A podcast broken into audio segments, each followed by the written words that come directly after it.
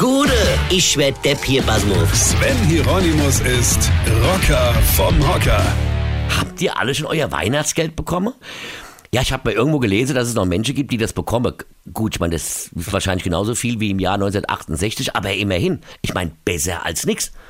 Obwohl viele sagen, nix wäre besser. aber egal. Ja, da bekommt man Weihnachtsgeld. Ne? Toll. Also man bekommt mehr Geld als sonst, damit man damit die Weihnachtsgeschenke kaufen kann. Ja, das ist gut gemacht, also von den Unternehmen. Denn das Geld, was sie unseren Weihnachten geben, bringen wir ihnen ja quasi wieder zurück. Ne? Tolle Trick. Aber davon abgesehen reicht ja sowieso hin und vorne nicht. Man sollte eigentlich sein Weihnachtsgeld aufheben, denn im Januar braucht man das ganz dringend.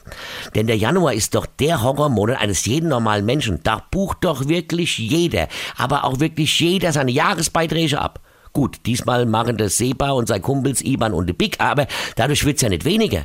Im Januar fliegen dir der Kontoauszug sowas von um die Ohren.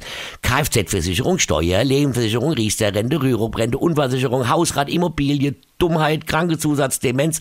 Das wird alles im Januar abgebucht. Da sitzt du vor deinem Kontoauszug und überlegst wirklich, ob es sich überhaupt noch lohnt, arbeiten zu gehen und wenn ja, für wen.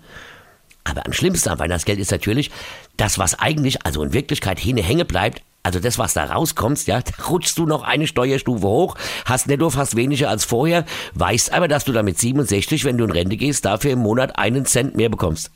Respekt. Also somit wird deutlich, Weihnachtsgeld heißt Weihnachtsgeld, weil immer wenn du es kriegst, denkst du nur, Weine kenn dich.